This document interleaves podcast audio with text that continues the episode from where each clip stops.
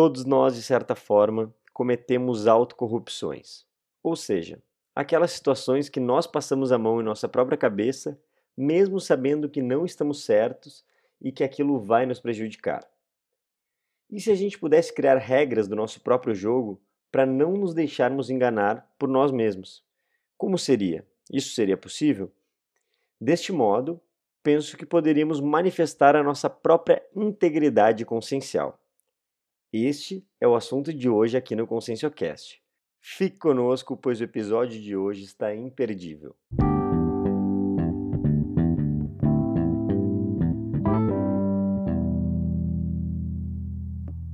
Olá, queridos ouvintes! Estamos iniciando mais um episódio do nosso Conscienciocast. E hoje temos uma convidada que já participou duas vezes conosco aqui no Conscienciocast e pela primeira vez está participando daqui na nossa terceira temporada, que é a professora Karina Eliachar. Então, depois ela até me corrige se eu é, pronunciei o sobrenome dela errado, mas eu acho que está certo, acho que é isso mesmo.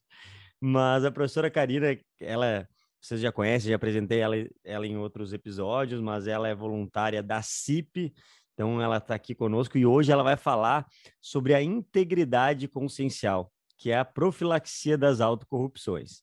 Mas antes de eu passar a palavra para ela, gostaria de relembrar a todos para não acreditar em nada, para terem suas próprias experiências, experimentem. Então, independente do que eu ou a professora Karina falarmos aqui hoje, mantenham o senso crítico que isso é o mais importante. Além disso, gostaria de relembrar a todos que quem quiser ter mais informações sobre os cursos da CIP, eh, as atividades que a gente promove, vocês podem entrar no site acip.org e ficar por dentro de todas as nossas atividades. Então, dados os avisos, podemos convidar e passar a palavra para a professora Karina. Obrigado mais uma vez por aceitar o convite e estar aqui conosco, Karina. Obrigada, Eduardo, pelo convite. É muito bom estar aqui novamente e ainda mais debatendo esse tema, né, que é muito interessante e para mim até é um tema novo eu comecei. Na verdade, o tema é antigo, mas para mim ele é novo, que eu comecei a pesquisá-lo faz pouco tempo. Então é sempre bom a gente debater para ampliar as ideias, né, aprofundar as pesquisas. E Karina, agora que você já sabe como funciona aqui o Conselho sabe que não tem é, um roteiro pré-definido. Eu queria saber, assim, de você, como que, da onde que surgiu esse, esse interesse, assim, de, de estudar sobre a integridade consciencial? É, eu pesquisava a questão da automaturidade afetiva, né? as posturas maduras e imaturas da consciência, né? como a gente poderia se desenvolver, é um tema ainda meu de pesquisa, é, melhorar as nossas condutas interpessoais e com a gente mesmo, para melhorar o nosso nível de convivialidade. E eu comecei a expandir esse tema e cheguei até a integridade, né? a partir do estudo da afetividade. Porque eu vejo que a integridade ela abrange não só a questão da área afetiva, mas todas as nossas áreas também é, a área do mental soma, das ideias, a área energética, do trabalho com as energias, né, que seria a integridade energética, a integridade moral, é, a integridade mental, integridade física, integridade afetiva. Fui expandindo para esse viés e eu tive esse insight. Eu nem sabia que o professor Valdo tinha um verbete né, sobre a integridade consciencial, e eu tive um insight: ah, deixa eu procurar o que, que já tem na conscienciologia é, escrito sobre integridade. E o verbete caiu como uma luva, então comecei a pesquisar mais sobre essa questão das, das nossas condutas.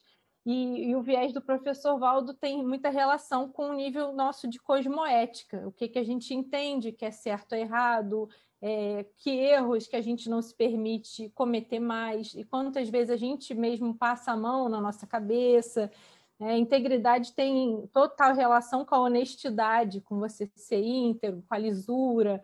É, o bom senso também entra aí nessa questão, o cumprimento das leis. Só que aí é uma expansão, não são só as leis intrafísicas, né? a gente já não está mais falando da corrupção em si, apesar de que é um tema importantíssimo, acho que a nossa sociedade precisa muito desse debate, né? porque Infelizmente, ainda temos muitos líderes e a sociedade em si ainda muito corrupta, né? desde as pequenas corrupções né? até um troco que vem equivocado. e a pessoa percebe, ela não fala para tirar um pouquinho de vantagem. É, até num jogo de futebol, que a pessoa comete uma falta sabendo que, que é contra as regras do jogo, mas mesmo assim faz. É o choro com a arbitragem, a manipulação, a própria torcida muitas vezes reforça isso. Então, isso está dentro da gente, não só do brasileiro, né? eu vejo que isso é uma questão ainda mundial, questão da corrupção, né? desde os pequenos até os grandes atos, né? de você no auge aqui da pandemia, desviar recursos de, de vacina, de hospital. Então, é muito além da incompetência. Acho que a questão da corrupção ela acaba trazendo malefícios para a sociedade como um todo. Mas já partindo do pressuposto que esse tipo de corrupção já não vai mais pegar a gente, né? não é mais um mata-burro. Se alguém oferecer dinheiro para a gente desviar algo do bem público, eu imagino que a gente já passou, espero, né, que a gente já tenha passado desse.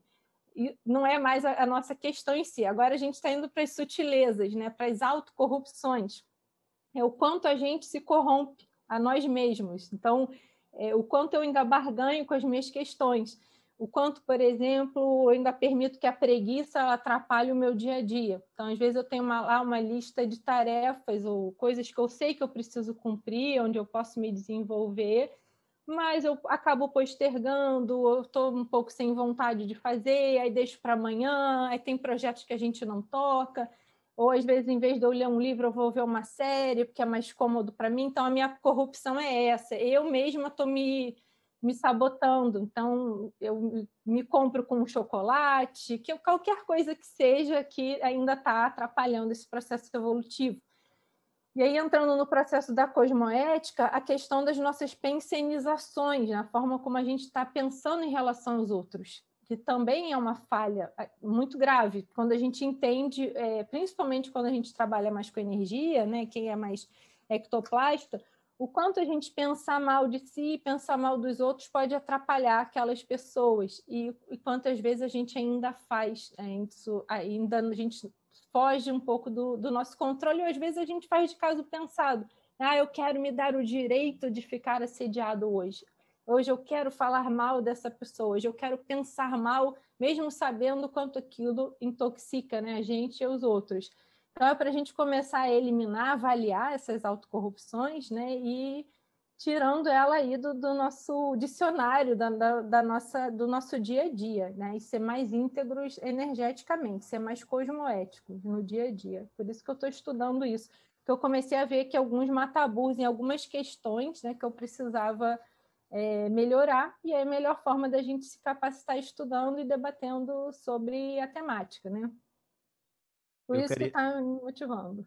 Não, bacana.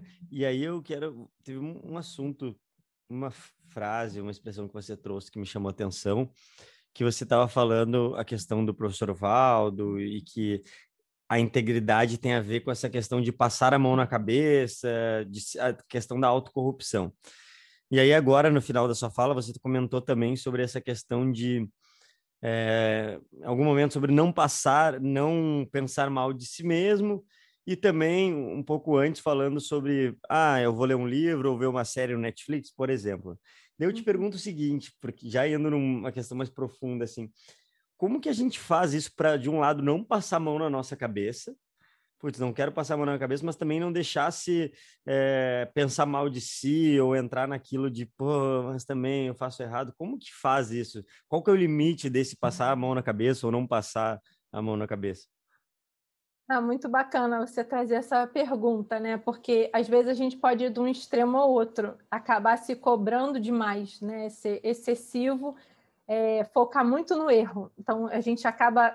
Uma coisa interessante, é, eu ia chegar lá, é a gente fazer a nossa a listagem das nossas autocorrupções.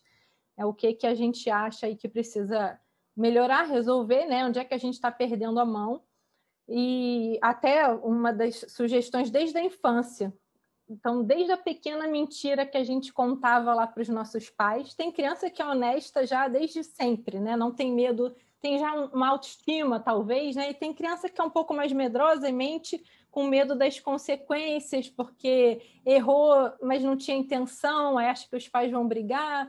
Então, é de tudo. Então, a gente lista lá desde a infância, adolescência, se colou na prova, se riscou a carteira, todos os nossos furos de cosmoética, se pichou uma parede, e vai listando lá as nossas autocorrupções para ver onde, o que, que se repete mais e o que, que a gente já liquidou, né? E o que, que a gente ainda precisa é, resolver. Ok, fizemos a lista, mas não é se martirizar né, em cima disso, que é o oposto, né? Que é essa, hetero, essa autocobrança é, excessiva. E, e uma coisa que eu vim estudando é que a integridade ela não é perfeição, porque muitas vezes a gente cai para isso, né? De querer ser perfeito a gente vai errar, é natural, faz parte da nossa evolução, né, do nosso aprendizado.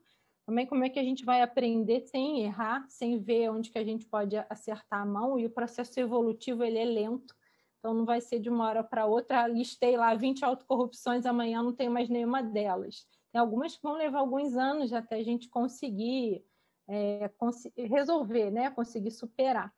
E tem outras que a gente não supera porque não quer, porque não coloca energia, Aí entra ano, sai ano, continua lá na nossa lista. Mas eu fiquei estudando esse processo da perfeição também, né? A síndrome da santificação ou da autossantificação, que é o caminho que seria da integridade, da pureza. A gente imagina o santo como aquele ser que não tem furo nenhum, e aí tem prescrição, tem livros sobre a temática, né? principalmente no meio religioso, ensinando esse caminho da perfeição. E não é isso que a gente quer, a gente quer o caminho da evolução. Então, é tentar, vai melhorando, mas os erros eles vão acontecer, até porque a perfeição é um mito, né? ela é inatingível, não existe essa perfeição. Então, é uma fantasia que acaba também gerando esse excesso de cobrança que eu vejo. Então, as pessoas já não, às vezes, nem conqui, não realizam, já por medo de realizar, ou quando elas conquistam, não conseguem nem comemorar, nem curtir.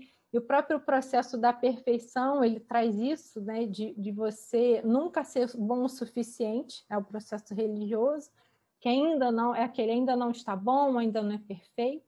Aí tem aquele ditado antes feito do que perfeito, que eu acho excelente, né, para a gente trazer aí também. Esse é um cuidado né, que eu estou tentando também ter no dia a dia, é não confundir a integridade com esse nível de exigência que é inatingível que aí vem muito do processo da, da religião.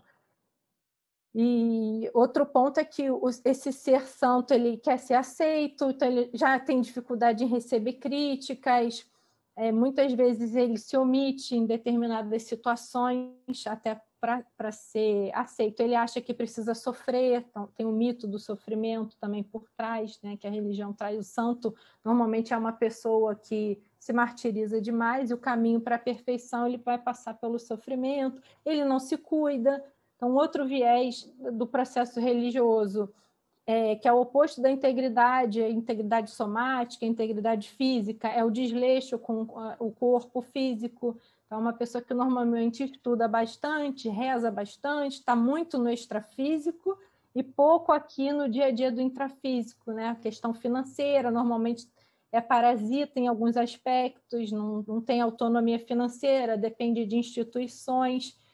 É, o quanto a gente ainda é parasita em algumas relações, né? estou fazendo esse cotejo aí entre esse processo da integridade e da perfeição e que a gente consegue fazer hoje, né? no aqui agora já, no nosso dia a dia. E o que me chamou a atenção, que você falou na hora da técnica, da gente mesmo listar as nossas autocorrupções que a gente percebe. Porque diferente de ter um modelo pronto, assim, ah, não, isso é assim que você tem que seguir, pronto, né? Porque, é, como você falou ali, não tem uma perfeição. Talvez, claro, é, assim, me parece que é inteligente a gente aprender com talvez erros e acertos das outras consciências, das outras pessoas, mas eh, eu acho bacana isso que você trouxe da gente listar nossas próprias autocorrupções para a gente poder trabalhar nisso de uma maneira consciente, porque não adianta, pelo menos no meu ponto de vista, eu vejo assim que não adianta muito, é, não vai ser o suficiente eu chegar para a Karina e falar, ah, Karina, você está sendo você está sendo autocorrupta nisso, nisso, nisso. Se não for uma a percepção sua, não fizer sentido para você, não vai, não vai ter muito sentido, não vai ter muito valor, muita força, né? Sim, Isso, é, assim, a gente pode até trocar ideia, né, dar o nosso exemplo, isso pode ajudar as pessoas a pensarem melhor sobre aquilo que elas estão fazendo. Mas se não cair a ficha para a pessoa, realmente não adianta nada. Então, como um exemplo, uma época quando eu trabalhava em empresa, eu viajei, fui para outro país, já fui para o Canadá a trabalho, e aí quando eu cheguei lá para conversar com o gerente, ele fez um comentário que foi um propulsor para minha mudança profissional. Então, eu trabalhava numa área é, mais de extração do que a natureza tem para oferecer, e é uma, área muito bem vista ainda no Brasil. Então, era, tinha um glamour, muitas oportunidades. E quando eu cheguei lá, ele me perguntou o que, que eu falei na imigração, né? Quando eu fui para o visto de trabalho, eu falei, eu falei com o que, que eu trabalho. Ele, olha, eu tenho vergonha de falar aqui no Canadá que eu trabalho com essa atividade nossa. Então, eu digo só que eu trabalho com marketing, eu não digo exatamente o que, que a gente está comercializando. Fiquei pensando naquilo, eu realmente né, nunca tinha parado para pensar, porque no, no, na cultura que eu estou inserida, é uma atividade que é natural, todo mundo acha bacana, no Brasil muito valorizado, mas o Canadá já está num nível de desenvolvimento que aquilo causava vergonha naquela sociedade. E na nossa ainda não, ainda a gente nem chegou nesse ponto. Mas aí eu comecei a avaliar cosmoeticamente. Uma coisa é você retirar da terra, que seja a extração para sobrevivência, mas o quanto a gente devolve para aquela sociedade também, né, em função daquilo que a gente está retirando. E eu achei que o saldo ele já não era mais positivo, que estava retirando mais e devo podia devolver mais, em outros termos, para a sociedade. Então, eu já não estava me achando íntegra com os meus valores. A integridade ela tem muito a ver com os nossos valores. Aí, não quer dizer que quem está lá está fazendo anticosmoética, coisas anticosmoéticas. Pode até ter, e eu não sei, né? Fora da lei, pode ter, mas é o que é aquilo que a gente já pode fazer. Então, às vezes, eu estaria num subnível, então eu estava sendo anticosmoética com as minhas potencialidades e com os meus valores. E a maioria das pessoas que está ainda trabalhando lá, o saldo é positivo. Então, por isso que também é pessoal esse nível de integridade, né, com aquilo que a gente já tem, com aquilo que a gente pode oferecer. Então, tem um exemplo que até o professor Mário Oliveira usa muito, que eu acho bem bacana, que, tem, que eu acho que tem relação com a integridade também. É a pessoa lá que já tem um pós-doutorado em matemática e ela dá aula ainda no primário, está ensinando tabuada. Então, ela não se desafia e ela ainda ocupa o lugar de uma pessoa que não tem tanta capacidade assim e ela está ali ocupando a vaga. É a pessoa que está na escada rolante não, não sai da porta. Então, fica todo mundo atrás querendo andar e a pessoa segurando a fila. Eu não quero ser essa pessoa que está segurando a fila. Então, ainda é a gente se desafiar nesse sentido. Então, o doutor lá, eu tenho que formar novos doutores. Então, isso também é muito sutil. E uma pessoa que ela não está valorizando aquilo que ela tem, ou está muito aquém das suas potencialidades, é uma autocorrupção ela não está dando o seu melhor e ela não está sendo íntegra com ela mesma, com os valores. Né? Então, por isso que é, é, tem coisas que são bem sutis, sim, né? para a gente descobrir alguns hábitos, né? A pessoa, já que na nossa geração sabe o quanto que o sol faz mal para a pele. Né? Além do envelhecimento precoce, o próprio câncer pode ser uma dessoma, uma morte prematura. E a pessoa ainda assim sai na rua e não usa filtro solar isso é um furo de cosmoética, isso é uma corrupção, uma autocorrupção, uma falta de integridade né, em determinado nível. Então, a gente começar a sanar isso também. E uma outra associação, Eduardo, que eu fiz esses dias, né, também estudando sobre a temática, foi sobre o sedentarismo. Então, é a gente não cuidar do corpo físico, que às vezes dá preguiça, às vezes a gente fica tão Ainda mais a gente estudando conscienciologia conectado com os amparadores, entra no fluxo, aí vai escrevendo, aí dá aula. Mas a pessoa que não cuida do corpo físico, ela é riscomaníaca. Então, esse é um grande, é um paradoxo, né? Porque normalmente a gente vê o riscomaníaco, aquele que está é, autocorrupto, tá colocando sua integridade física em risco, moral, toda a integridade, quando ela se arrisca desnecessariamente, né? Se joga de um penhasco, vai saltar de para, gosta da adrenalina, então ela está se arriscando desnecessariamente, corre muito de carro para sentir aquela, de alguma forma, aquela emoção. O outro oposto é a pessoa que fica sentado o dia inteiro, que é a origem lá da palavra sedentária, né? De ficar sentado e não movimento soma. Ela está colocando soma, o corpo físico, em risco. Então, o sedentário ele também é um risco maníaco. Então, isso é uma quebra da sua integridade. E às vezes a gente nem para para pensar né, o quanto a gente está abreviando a nossa própria vida, né, o quanto a gente é, de alguma forma, um, um suicida lento também é o tabagismo, é o açúcar em excesso, é a alimentação desregrada, é, são as poucas horas de sono, quanto isso está indo contra a própria fisiologia. Né? Então, é por isso que é muito além né, de você receber uma propina, é o quanto você se dá de propina. Ah, hoje, em vez de fazer o exercício, eu vou comer uma barra de chocolate aqui para melhorar a, minha serotonina. Eu poderia fazer uma hora de esteira, mas que preguiça. Acho que se eu comer chocolate eu tenho esse efeito imediato. Mas a longo prazo, o efeito imediato ele é péssimo né, para a nossa saúde. Mas a gente às vezes quer recompensa ali na hora, né? não quer se dar o trabalho para ter os resultados. Mas, ô Karina, agora você o... vou trazer o... outros pontos aqui. Vamos pensar com o que você falou. Se a gente é, você tinha comentado antes que perfeição não existe, porque, ou digamos assim, seria. Não é inteligente a gente ficar pensando em perfeição e tudo mais. Mas aí não pode gerar na pessoa, assim, que, com isso que você está falando, ah, é, sobre a questão de ser uma vida mais saudável, evitar hábitos é, irregulares, tudo mais, sedentarismo. Posso, não pode gerar, eu sei que isso gera, não que necessariamente gera, mas eu sei que isso é algo comum na sociedade. Ah, mas também eu não sou perfeito mesmo, eu mereço aqui ficar é, aqui sentado, não fazer exercício. Ah, não existe perfeição. Como que funciona isso? Como que foge disso para ser, é, digamos assim, positivo, pró-evolutivo nesse aspecto, sabe? Porque pode para não virar essa desculpa assim, ah, não, é, é, que eu não sou perfeito mesmo, sabe? O que, que você entende? Que que, não sei se você vê isso acontecer também à sua volta, mas, mas me, chama atenção esse aspecto e eu resolvi debater. É, o eu mereço, né? Assim, ah, eu tô tão estressado, vou fumar um cigarrinho aqui, eu mereço para dar uma desestressada. É, a gente cria as nossas desculpas, né? Eu já trabalhei tanto hoje, não vou mais sair de casa. Agora, então, com o lockdown, né, a gente tem até mais desculpas para isso. É, então, eu mereço um descanso, vou ver minha série, porque eu estou realmente. É, eventualmente, é, é, muito bacana a gente se recompensar. Né? É isso que tem que estar tá claro: o que, que é recompensa, que realmente é mérito, você trabalhou para aquilo, você fez a sua parte, você está em dia, mais ou menos, ali 51% com o que você precisa fazer, ok mas aquela pessoa que só protela tudo, ela realmente não trabalha para ter esses benefícios, se, se essas recompensas. Né? Então, acho que seria inteligente a gente criar o nosso próprio sistema de recompensa. Talvez criar o seu código, né? um código de conduta pessoal. Então, o que, que eu preciso fazer aqui para manter o, o físico é, minimamente saudável?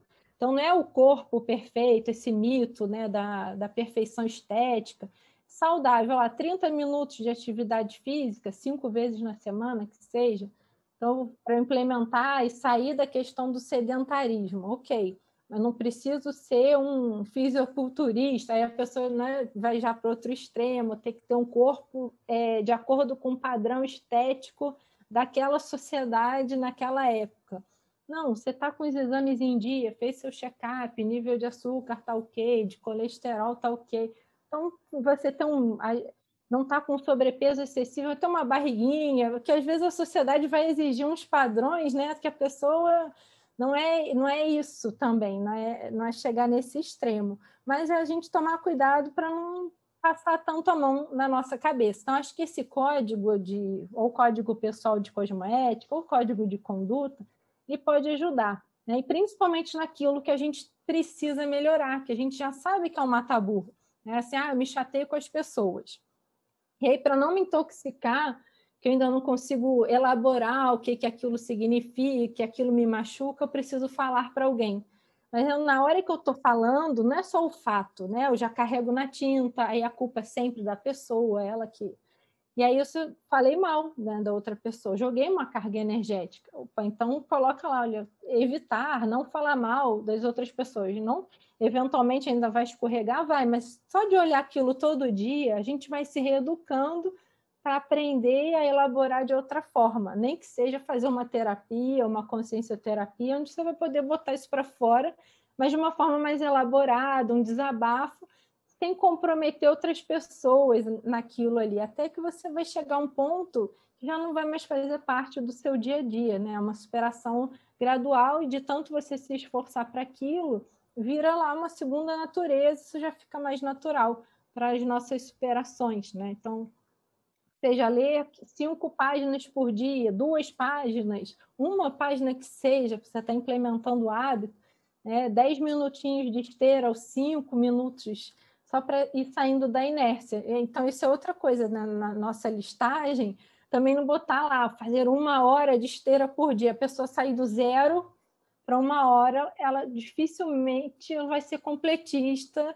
Então, é você sair das mini conquistas para as grandes, né? Assim, pequenas metas factíveis que vai motivando a pessoa a, nas conquistas dela. E outra coisa que eu faço é colocar também tudo que eu já superei, né? Isso vai dando força, você vai vendo o seu valor, tanta coisa que a gente já conseguiu realizar. Então a gente tem força, tem talento, tem trafor para implementar as novas mudanças também, né? E superar essas corrupções. Ah, legal. Não, eu gostei do que você falou no ponto de que volta de novo naquilo, né? Da gente, porque isso aí já serve, pelo que você está falando, uma profilaxia mesmo para as autocorrupções porque eu já estou escrevendo as regras do jogo. Porque, pelo que eu entendo com a sua explicação, no fundo, no fundo, a gente sabe quais são essas, essas autocorrupções.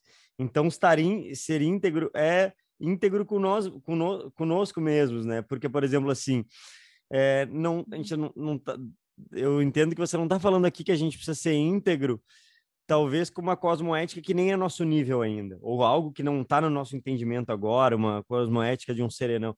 Mas a gente sabe quais são as nossas autocorrupções, no fundo, no fundo. Então, gostei disso que você falou de escrever um código de condutas, por exemplo, entra até na questão das empresas, né? Que as empresas escrevem um código de conduta e tudo mais, que são as regras do jogo, para escrever as regras do jogo, para saber os funcionários poderem seguir aquilo que está escrito que a empresa segue. Então, isso tem a ver conosco também. Ah, vou escrever quais são as regras do jogo, para daí sim. Como não foi ninguém que criou para você, ninguém está impondo uma regra, você mesmo criou aquilo, você mesmo colocou o que, que faz sentido, o que, que é autocorrupção, o que, que não é, então, cabe a gente seguir esse lado. Pô, achei muito, muito bacana essa, essa reflexão.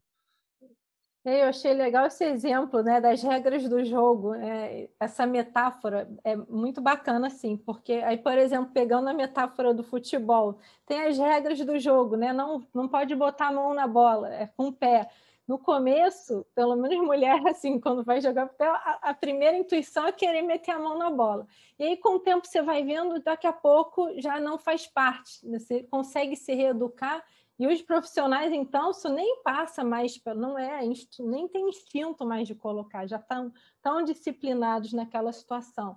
Né? Mas alguém precisou escrever as regras para as pessoas irem se reeducando. Então, eu vejo que é a mesma coisa, a gente vai escrevendo as nossas regras, tem coisas que vão ser mais difíceis, mas que com o tempo aquilo vai se consolidando. Né? Então, se a gente puder ainda deixar em local visível, é bacana. Eu uso meu celular, por exemplo, na lista, eu coloco lá, eu tenho cinco premissas, ou do meu código, de situações que eu não quero mais repetir. Então, e aí todo dia eu leio. É como se é, é para eu me forçar a relembrar e ver quando que eu pisei na bola, quando que eu consegui, né, de fato, superar aquelas situações. Até que chega num ponto que, olha, esse aqui já está tranquilo, eu não preciso mais. Eu, eu, já consegui superar essa situação, eu não preciso mais ter ele escrito ali comigo, porque já é natural meu. Né? Assim, por exemplo, ah, não receber mais propina. Às vezes a pessoa ela está ali ainda, na vontade, ela tem um cargo público, então outro já, olha, pode oferecer o que for, esse tipo, isso não vai me afetar de maneira alguma, né? Ou então, ah, não beber mais cerveja. Tem gente que não bebe nada, não beber mais a saideira, ou é duas, no máximo duas cervejas por, por dia que eu encontrar os amigos lá uma vez na semana. Tem gente que já sabe, vai beber um, um chopp, tá tudo certo. Tem gente que não vai beber nada, tem gente que vai perder a linha, que não sabe ainda, não conseguiu se reeducar. Então, nem que seja ler todo dia aquilo. Ó, cerveja, ressaca que deixa, como é que você se sente depois. É, passar filtro solar, para a pessoa ir lembrando. É, passar fio dental, tem gente que vai precisar ter isso escrito, tem gente que já é, é muito natural, né? faz parte da vida, beber dois litros de água, isso aí é, já está incorporado à rotina. Enquanto não está, eu gosto de escrever. Eu não ponho muita coisa, não. Eu sei que tem muito mais coisa do que cinco, que eu preciso melhorar, mas também senão a gente não prioriza, né? Então eu pego lá o que, que é a, a reciclagem ou a bola da vez para ir lembrando. Tem gente que eu já vi que anda na carteira com papelzinho anotado para ir lembrando. Tem gente que coloca no mural. Eu, no meu escritório eu tenho também uns quadros para escrever e eu coloco algumas questões para ir relembrando. Tem gente que põe no espelho. São técnicas né, para a gente manter aquilo no radar. Nosso regulamento, as regras do jogo, elas estarem à vista, né, para a gente não se esquecer aquilo que, que é primordial para a gente superar. E, ô, Karina, eu sei que você já falou um pouco sobre isso, mas se você puder passar por alguns exemplos rápidos, assim, nessa questão de é, dessa evolução que você falou da integridade somática, energética, como que funciona isso, assim? Só uma, uma pitada para a gente entender essa evolução aí da integridade. Ok, então aí lá da, a gente pode começar pela somática, né? Então, a questão da alimentação. Então, a pessoa sabe que, às vezes, determinado alimento para ela vai cair muito mal e vai a, produtividade dela, quando ela come determinado alimento, cai pela metade. Ela demora muito para fazer a digestão. Então, a TENEPS dela não é a mesma, a noite de sono fica alterada. Então, ela sabe que vai ter que evitar. Então, pimentão, por exemplo, aquela pessoa não pode comer mas ela adora pimentão. Então, de vez em quando, ela até vai se dar o luxo de comer sabendo as consequências. Aí tem pessoas que é, é muito mais grave, então ela sabe que no código dela tem alergia a ovo. Se comer ovo, vai parar no hospital. Ela sabe que não vai comer, não pode, porque a não sei que ela realmente queira provocar aí um, um acidente de percurso, né? Mas normalmente a gente tem esse instinto de preservação. Às vezes a gente dá uma, um, uns furos, principalmente quando demora para aparecer, né? Às vezes, ah, sabe que cigarro dá câncer, mas não é imediato. Sabe que ah, em 30 anos, aí a pessoa está longe até o adoecer, ou ela não vê a doença se formando, agora como o próprio vírus, né, o coronavírus, muita gente burlando as normas sanitárias, isso é um furo de, de integridade, de cosmoética, porque é algo invisível de alguma maneira, né? Então, as pessoas acham que aquilo não, não vai pegar nelas. É o filtro solar, também é outro efeito, que às vezes a pessoa demora alguns anos para ver os efeitos na pele. Então, a integridade somática seria essa preservação, é evitar proteger o soma. Então, é usar o cinto de segurança, que há 20 anos atrás nem se falava nisso, né? Assim, poucas pessoas usavam cinto os bancos de trás do carro nem tinha, era tudo embaixo do banco, como a cultura também vai mudando nesse sentido. E mesmo assim, ainda morrem muitas pessoas no Brasil vítimas de acidente de trânsito. Precisa de uma reeducação maior, tanto da população, mas eu vejo que começa de cada um de nós. Então, quando a gente começar a mudar isso individualmente, a sociedade muda de patamar né, nesse sentido é a questão do alcoolismo, de beber e dirigir, ou mesmo de beber constantemente, os malefícios que isso traz para o corpo, a intoxicação, a falta de exercício físico, a falta de beber água, a falta de fazer o check-up somático com todos os exames para ver se a sua saúde está ok. Então, é a gente atuar de uma forma profilática, né? O que a gente puder fazer. Aí depois a gente passa para a energética. Trabalhar com estado vibracional, fazer a desassimilação das energias, então ter uma rotina também das energias, que isso vai melhorar o nosso sono também, é melhor, aí tem relação com a integridade somática, né? A integridade afetiva, aí tem relação com os nossos sentimentos, aquilo que a gente precisa falar, que muitas vezes a gente ainda não consegue elaborar ou falar, o que dói, que traz sofrimento. Aí eu, eu, trago a própria síndrome de Cinderela, né, que eu que é a imaturidade afetiva para chegar na questão de maior maturidade, né? resolver as dependências, as carências afetivas, é, fazer as autossuperações, é, a questão da própria mordomia, acho que entra acho que entra na somática, na afetiva, na moral também, né? a pessoa querer usufruir os privilégios sem despender energia ou esforço para isso, é, que é a mordomia antievolutiva é, o quanto a gente ainda é parasita das situações ou do mérito que é dos outros, para a gente se dar bem de alguma forma. Acho que isso tem um pouco a ver com o jeitinho brasileiro, né? de tirar vantagem de algumas situações e ser bem visto com elas ainda. Ainda tem gente que acha bacana contar vantagem, apesar de que essa cultura tem melhorado muito já. De alguma forma, o nível de cosmética da sociedade, acho que ele tem aumentado bastante em relação a, a isso também, né? E a integridade moral, que tem relação com os nossos princípios, os valores, né? o que, que a gente se permite fazer, o que, o que não, né? que posturas que a gente pode, precisa reciclar. E a gente vê isso enquanto sociedade, os movimentos de direitos humanos, é, de igualdade de sexo, de igualdade racial, que ainda tem uma série de problemas, de preconceitos para que às vezes a gente faz e não percebe preconceito contra a idade, o idadismo, e vem um grupo e começa a debater essa temática. Aí, às vezes, o movimento se expande e vira um movimento mundial. Então, isso tem relação com a integridade moral também. Se a gente ainda subjuga os outros, como que a gente trata os subordinados, como que a gente se coloca, se a gente se coloca numa posição de maioridade ou de ser melhor do que os outros, de exigir um título para ser tratado, né? Eu não sou igual a você.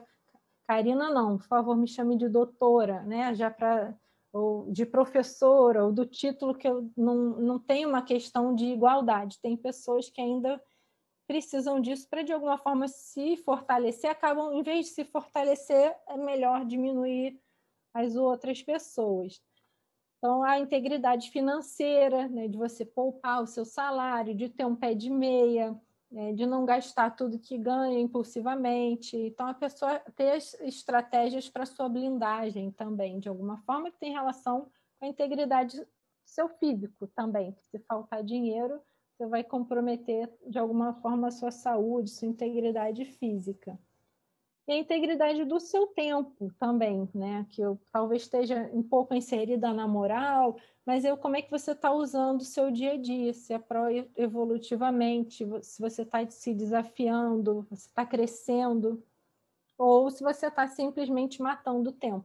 E eu vejo muitas pessoas, aí, principalmente na terceira idade, aí, depois da aposentadoria, que ficam sem propósito de vida, e aí ficam vendo série para esperar o dia passar, ou, ou é palavra cruzada. De alguma forma até exercita um pouco o cérebro, mas às vezes a pessoa ela pode muito mais do que aquilo e ela está acomodada. Né? Acho que você comentou no começo, ela só curtindo os frutos que eu mereço. Né? Eu trabalhei 40 anos, eu estou aposentado, eu mereço hoje ficar de chinelo o dia inteiro, vendo minha série, tomando minha cervejinha no final do dia. Essa é a vida que eu quis, só estou curtindo. E às vezes a pessoa está no auge da, ainda da idade, cheia de energia, com, poderia estar tá produzindo para ela e para os outros, e ela está ociosa ali, né? Está é, em subnível, isso é uma grande corrupção, né? E, e o interessante é que a autocorrupção é quando a gente rouba da gente mesmo. Essa era uma outra frase do professor Valdo que eu acho muito interessante. Então, é, você rouba de você mesmo o seu tempo, as suas energias. Então, e, a gente não se dá conta, né? Acha que está enganando quem? É você mesmo, né? Então, em vez de você estar tá desviando recursos públicos, por exemplo, para você, você está você mesmo se sabotando, roubando suas próprias oportunidades evolutivas, né? E aí eu vejo que a preguiça é um dos principais é, processos aí para a gente superar, né? E quem nunca, né? Isso é inerente ao ser humano, a gente é preguiçoso por natureza. Uns mais, outros menos. Então a gente precisa encontrar essas estratégias para suplantar, superar a questão da preguiça, né? Porque o preguiçoso é, é um grande autoassédio nosso, na verdade. E aí, por essa brecha da preguiça, a gente acaba sendo mais fácil ser convencido de não fazer aquilo que precisa. Então, qualquer assédiozinho, qualquer contratempo, a gente é convencido a não fazer o necessário. Então, eu acho que é outro mataburro aí para a gente é, superar também. Difícil, mas vamos em frente aí trabalhando, né? Para isso, nas nossas metas de, de autossuperação. Karina, eu acho muito bacana o que você falou e tem um, é, do, dois aspectos que eu queria explorar rapidamente. Um que você comentou, às vezes o pessoal chega numa certa idade e fica aí sem propósito de vida. Eu estava refletindo sobre isso esses dias, como às vezes a gente passa um tempão lá, às vezes envolvido numa empresa e aquele vira o nosso objetivo de vida e tal, e às vezes vai lá, passou o tempo, você não está mais naquela empresa, seja por o que for, você viu que outra pessoa está fazendo o seu trabalho, você já não está mais ali. Então, como é importante essa questão que a gente debate muito na conscienciologia, de uma é, conscientização multidimensional, de um entendimento de programação de vida, de ver além, né? Porque às vezes você fica muito preso àquilo ali e aí aquilo ali acaba porque não é o aquilo ali é muito perene perto de toda a parte evolutiva e tudo mais. Então isso eu achei um ponto importante que eu fico pensando realmente quanto e, e, a pandemia nos mostrou isso, né? O quanto as coisas que a gente pensa que são estáveis, elas não têm estabilidade. Quantas coisas mudam rápido. E a gente está... E e a gente estar com, digamos assim, com propósitos definidos, ou com projetos, é, coisas que realmente façam sentido, são muito maiores do que às vezes ficar preso só numa situação que a gente acha que é o maior dos problemas ou o centro do universo, mas ainda é muito pequeno se a gente parar para pensar uma visão é, universal, né? Sim, e o quanto às vezes a pessoa ela trabalha a vida inteira para chegar em determinado cargo almejado, um determinado escritório que tenha vista, né, o escritório lá é, com, com, de esquina, que são vaga na garagem da empresa, a pessoa há 20 anos ralando, ah, agora eu consegui esse cargo de gerência, e aí se apega aquilo e na aposentadoria ela perde até a referência de quem ela é, quem é o ego dela, qual que é o ego da empresa, né? E de outra forma, muitas vezes ela nem desenvolve os outros com medo da concorrência, então para se manter de, naquele status, é, e aí eu, o que eu vejo é justamente o contrário, quando às vezes tem que vir uma crise externa como a pandemia, mas às vezes os pequenos sinais também já vão impulsionando a gente para as mudanças. Às vezes a gente já faz algo com o pé nas costas e a gente começa a ver que não é insubstituível, até no voluntariado, é muito bacana a gente trazer. E aí chegam pessoas que já têm competência para fazer aquele trabalho que a gente está fazendo mas a gente não quer abrir mão, quer continuar ali 20 anos na mesma posição, não sai do espaço, não deixa os outros crescerem.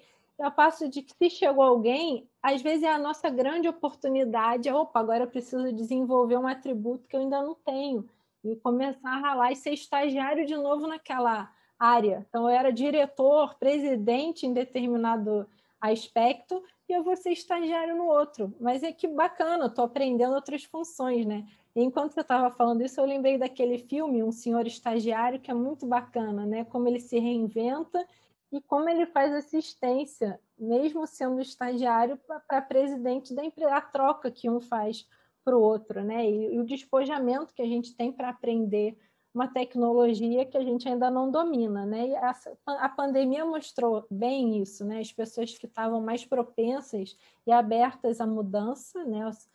é, com valores também pró-evolutivos, que a pessoa se desafia, e aquelas com mais medo de assumir, medo de realizar, ficam, ficaram mais, sofreram mais o impacto da crise. Né? E tem outras que rapidamente se reinventaram e começaram, inclusive, a fazer muito mais assistência na crise. A gente vê de tudo, né? Quando vem a crise, aqueles que aproveitam da esperteza para passar a perna nos outros, né? E se dar bem, entre aspas, que a pessoa acaba se dando muito mal, esse é outro aspecto da, da autocorrupção. É, isso gera interprisão, então às vezes a pessoa vai levar vidas para desfazer aquilo, e muitas vezes tem pessoas até que nessa vida aparentemente estão fazendo até tudo ok, certinho, se esforçando, mas as coisas não fluem, não abrem, aí eu costumo pensar por que que para certas pessoas tudo abre para outras não, né? O quanto ela às vezes tem de comprometimento até do, das posturas do passado. seja dessa vida que ela está limpando agora ou de vidas passadas. Então, ela vai ralar muito mais do que outra que já está mais limpo, que não se comprometeu tanto assim, não tem rabo preso. Né? Quando a pessoa tem rabo preso, isso na política a gente vê toda hora, ela não consegue nem tirar os outros, porque ela tem telhado de vidro, então ela está muito, tem autoridade ali para fazer uma mudança. E o quanto a gente ainda tem nosso telhado de vidro, né? E, e que às vezes a gente vai fazer uma mudança e até essa pressão extrafísica tende a dar uma segurada e a gente vai ter que botar mais energia. E tem pessoas que rapidamente vão mais longe, vão deslanchando, que é o processo também de cada um, né? Por isso que eu também acho que não é para ser uma comparação. A gente pode pegar o exemplo dos outros, que é positivo, mas ser sempre uma, uma autocompetição. É você se olhando em relação a você do passado, quanto você está amadurecendo, caminhando e evoluindo, né? E não se comparar com você mesmo, é o quanto você mudou. Se você vê que passaram 10 anos e você não mudou nada, é um problemão, né? Então, às vezes você encontra alguém que não vê há um tempão, e a pessoa olha, você conversa um pouquinho, ela, pô, você não mudou nada. Para mim, isso não é mais um elogio, né? Assim, fisicamente até seria um elogio, ah, que bom, seria ótimo, mas é, moralmente, a conversa, aquilo que a gente está colocando, a mudança de valores, deveria transparecer e a pessoa perceber que a gente, a energia, né, que a gente de alguma maneira fez reciclagem e está diferente. A gente eliminou algumas autocorrupções, isso transparece também energeticamente, né? A integridade fala, a força presencial né, impacta as outras pessoas. É a impactoterapia silenciosa às vezes a pessoa é tão íntegra, ela está tão em cima do lance com as suas reciclagens que só a presença dela já fala, já transmite isso para as outras pessoas. E de alguma forma deixa evidente as autocorrupções dos outros. Então, não sei se já aconteceu com você, às vezes você está na presença de alguém que é tão coerente nas ações, é tão íntegro, que você fica até constrangido na presença da pessoa. Putz, tem que melhorar isso, isso é como se a presença do outro denunciasse né, as nossas imaturidades. Então, para a gente avaliar né, esses constrangimentos cosmoéticos, que é, também que vão trazer crises, e as crises espero que tragam soluções né, e superações também. Karina, a gente está quase chegando no horário, mas tem dois aspectos que eu queria comentar e, e dividir com você aqui, que é o seguinte: um deles, você falou ali da preguiça, e eu achei muito legal isso, porque é, eu até vi um, um, vídeo, faz bastante tempo já, um médico, até conhecido aí, o, o Drauzio Varela, que ele estava dando uma, uma, uma palestra, alguma coisa no sentido de. Não me lembro se o título é esse, mas eu vi no YouTube, ah, você é o que você come, alguma coisa nesse sentido. E ele falando quanto que é intuitivo, quanto que é da natureza do mamífero, que somos nós também, é, de ser preguiçosos. Ele falou assim, de gastar menos energia. Ele falou assim, você entra no zoológico, você não vai ver um leão fazendo flexão, fazendo exercício. Não, faz isso para. Ele gasta energia para caçar. Como não precisa caçar, ele não vai gastar. Então, quanto. E ele falou uma coisa que eu achei legal nessa questão da preguiça, até eu falei em outros episódios também sobre essa questão da gente ter disciplina, né, para vencer a preguiça. Ele falou assim: ah, eu sou daqueles caras na época e tal que faço aquelas corridas, maratona e tudo mais, e corro bastante. Ele falou assim que às vezes ele acordava 5, 4 horas da manhã para correr, e é óbvio que naquele momento o corpo dele, a cabeça dele dava milhões de desculpas que faziam todo sentido para ele não acordar naquele momento. Ele falou assim, desculpas totalmente lógicas para eu não me levantar naquele momento. Mas ele falou, entrando no código que você comentou, que ele tinha uma regra com ele mesmo, que era a seguinte, ele até podia desistir, mas só depois que ele acordasse, levantasse, colocasse toda a roupa e ficasse pronto, botasse o tênis, botasse tudo, que daí sim ele sabia que não estaria sendo manipulado por ele mesmo. Então achei interessante isso do, no sentido que a gente está falando. Eu também achei. Ele aplicou tudo que a gente falou aqui, né? Ele não se permitia ser autocorrupto, né? Essa, man, ser manipulado por ele mesmo, ou ele mesmo se corromper e, e, esses pensamentos passam mesmo na nossa cabeça, né? É a gente se dando propina para a gente mesmo, né? Mas se você não fizer isso, mas olha, você vai ter tempo, você pode ler aquele livro. E normalmente são desculpas inteligentes que a gente coloca, algumas até evolutivas. Essa uma hora que você não vai correr, você pode escrever um curso de conscienciologia. Olha que bacana esse tempo que você está usando. Você pode trabalhar as suas energias. A gente vai realmente desenhando para não ficar tão mal na fita né, com a gente mesmo. Tá muito bacana isso, né? Ele ter a regra. Por isso tem que escrever quando a gente está lúcido, porque quando a gente não está lúcido, a tendência é a gente se sabotar e se deixar corromper por nós mesmos, né? Muito interessante isso daí. E, ô, Karina, para a gente finalizar aqui, que a gente é, tá chegando, chegamos praticamente no nosso no fim aqui do, do programa, eu queria te perguntar o seguinte: você colocou aí algumas regras, você deu o exemplo que você coloca cinco regras é, para você e, e, tudo mais. E quando você percebe que está conseguindo superar isso, está dando certo, e pô, tinha uma postura é, que não era bacana e agora eu estou aí há um mês sem fazer. Como que funciona, qual que é a importância, como que você faz na questão de comemoração, comemorar essas conquistas, essas vitórias, qual que é a importância disso que você vê? Ah, eu acho que celebrar é muito importante, porque quer dizer que a gente está valorizando todo aquele esforço que a gente colocou, né? Tem metas que a gente vai demorar bastante tempo até para conseguir, ou posturas que a gente vai conseguir abrir mão. E eu tenho algumas maneiras, ou saio para jantar fora, seja com o marido, às vezes até com mais amigos mesmo, para comentar o que, que a gente está comemorando, celebrando, ou eu compro alguma coisa que eu estava querendo, ou eu faço alguma coisa especial em casa. É mais ou menos por aí. Mas normalmente eu prefiro as comemorações gastronômicas, sabe? Assim, aí, sem entrar nas autocorrupções, né? Hoje pode, é, mas é dentro é. do, daquele limite, lógico, a gente também não é o, aquilo que a gente tinha falado da super autocobrança, né? Mas normalmente eu vou comemorar, tem comida junto aí para celebrar o momento e para marcar, né? Esses, que são encontros afetivos de alguma maneira. Né? E energeticamente são sadios, a gente está sentindo bem com o próprio processo energético de tanto que a gente investiu né, para aquela superação acontecer. E não deixar passar em branco, eu acho. Porque se a gente deixa passar em branco, é como se vira o processo da perfeição, né? nunca está bom o suficiente. Então, aí a pessoa ela já esquece o quanto ela é boa, o quanto ela já fez de coisa bacana para dar energia para ela fazer novas superações. É um ciclo virtuoso essa energia da superação é como se fosse uma gasolina para a gente dar aquela, um impulso para fazer mais.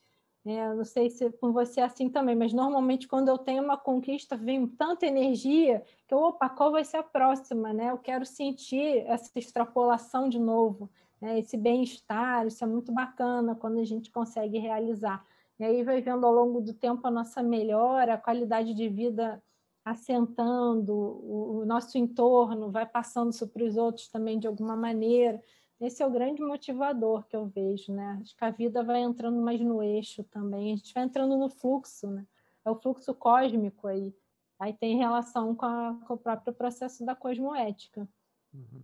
E vai, e vai gerando uma autoconfiança maior também, né? Porque você vai conquistando, vai vendo, pô, se eu conseguir aquilo que naquele momento era difícil, agora conseguir é, vai gerando, falando, ah, posso também dar outros passos, posso fazer o que eu quiser fazer.